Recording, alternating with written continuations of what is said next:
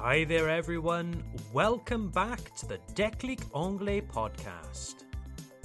We are now in mid April 2021, and here at Declic Anglais, we have enjoyed a nice, relaxing break over Easter. But now it's a pleasure to be back with you here at the Declic Anglais podcast. If you are new to this podcast, welcome. My name is Tom. I'm your English teacher here at Declic Anglais. The mission of this podcast is to help French speakers like you gain confidence listening to English. This podcast aims to help bridge the gap, réduire l'écart, to bridge the gap between your current level and more advanced materials like TV series or movies. So, wherever you are, at home, driving to work, out for a walk, relax and enjoy today's podcast. Don't forget that a transcript, une transcription, a transcript is available for this episode and all episodes of the Declic Anglais podcast simply go to www.declicanglais.com slash podcast. As many of you know already, last week on Friday, 9th of April 2021, Prince Philip, the Duke of Edinburgh and husband of Queen Elizabeth, passed away. Il est décédé. He passed away. Now, I'm sure many of you, my dear listeners, are familiar with the TV series The Crown and recognise Prince Philip as played by British actor Matt Smith. But who was Prince Philip? How much do you know about him? Well, Prince Philip was born in 1921. He wasn't born in Great Britain. Rather, he was born in Corfu, which was then part of the Kingdom of Greece. He was a prince of the Danish and Greek royal families. His grandfather was King George I of Greece, and his great grandfather was King Christian IX of Denmark. He was also more distantly related to the Romanov dynasty, the Russian imperial family. So you see, he was truly blue blooded. He came from several European royal families. As a young man, Prince Philip completed active military service in the British Royal Navy. Most notably, he took part in the Allied invasion of Sicily and at one point even saved his ship from aerial attack. He was known to be quite a charmer in his youth, and his relationship with the young Princess Elizabeth Windsor, later Queen Elizabeth, started way back in 1939. They fell in love, but it wasn't a simple matter of popping the question, de faire sa demande, popping the question, and getting married. Oh no, for Prince Philip and the Princess Elizabeth, it was a little controversial at that time. You see, Philip was born a foreigner, un étranger, a foreigner. He was born a Greek. He had no financial standing. His family had been exiled from Greece. And to make matters even more complicated, he had sisters who had married into German families with links to the Nazi Party.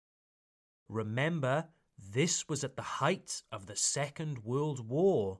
There was a strong anti German sentiment in Britain at that time. But finally, in 1947, Prince Philip and the young Princess Elizabeth were able to tie the knot to tie the knot, to get married. He renounced his Danish and Greek titles, was accepted into the Anglican Church, and was granted the titles His Royal Highness and Duke of Edinburgh.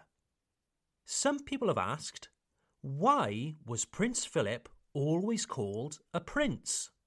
If he was married to a queen, why didn't he become King Philip? Well, the answer is rooted in British royal tradition. When a man marries a British queen, his official title is Prince Consort. He doesn't automatically become a king. Another example of this is Prince Albert, the husband of Queen Victoria.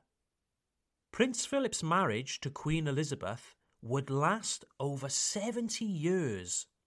They had four children together Prince Charles, the Prince of Wales, heir to the throne, Princess Anne, Prince Andrew, and Prince Edward. In that time, he accompanied the Queen on official occasions and was defined by his role as the royal consort. As the monarch's husband, Prince Philip supported the Queen through difficult times in her reign.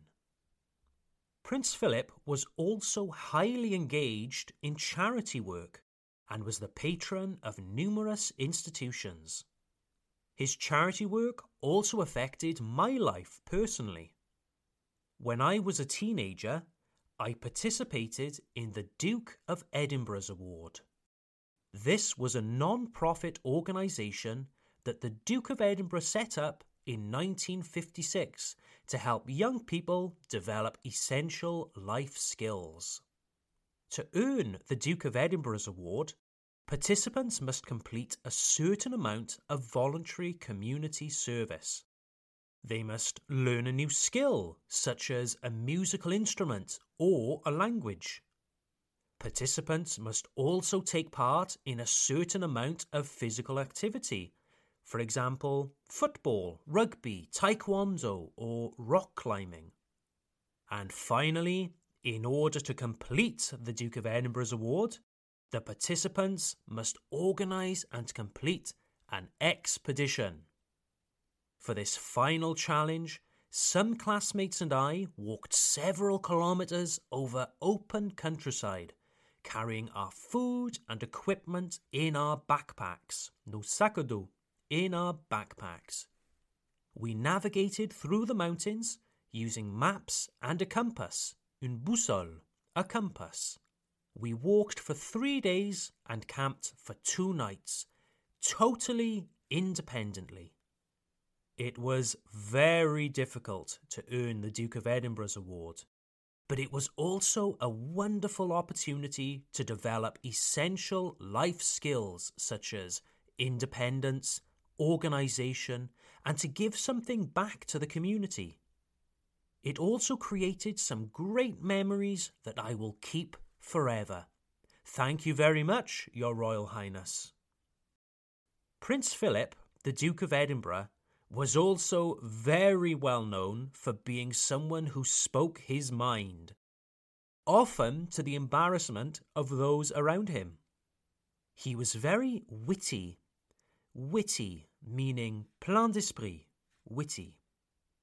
But he also confessed that he was an expert at putting his foot in his mouth. En français, to put your foot in your mouth veut dire mettre le pied dans le plat, ou faire une gaffe, to put your foot in your mouth. So the Duke of Edinburgh often put his foot in his mouth. Il a souvent mis ses pieds dans le plat. For example, in the 1990s, Prince Philip met ex German Chancellor Helmut Kohl. Prince Philip greeted the German Chancellor, saying, Hello, Herr Reichskanzler. But the title Reichskanzler was the title of Adolf Hitler and not of the modern German Chancellor. Oh dear. But regardless of what any of us thought of him, it's sure that his death has left an enormous gap in the British royal family and especially in the life of Her Majesty the Queen. After all, she has lost her husband, friend, and closest confidant. So, what do you think of the British royal family? Have you ever met or seen a member of the royal family? What about the popular TV series The Crown? Are you a fan? I'd love to hear your stories and opinions.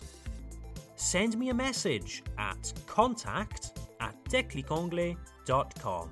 That's contact at declicanglais.com. So that's all for today's episode of the Declic Anglais podcast. I hope you've enjoyed this episode, and I look forward to seeing you for episode 15. Bye for now.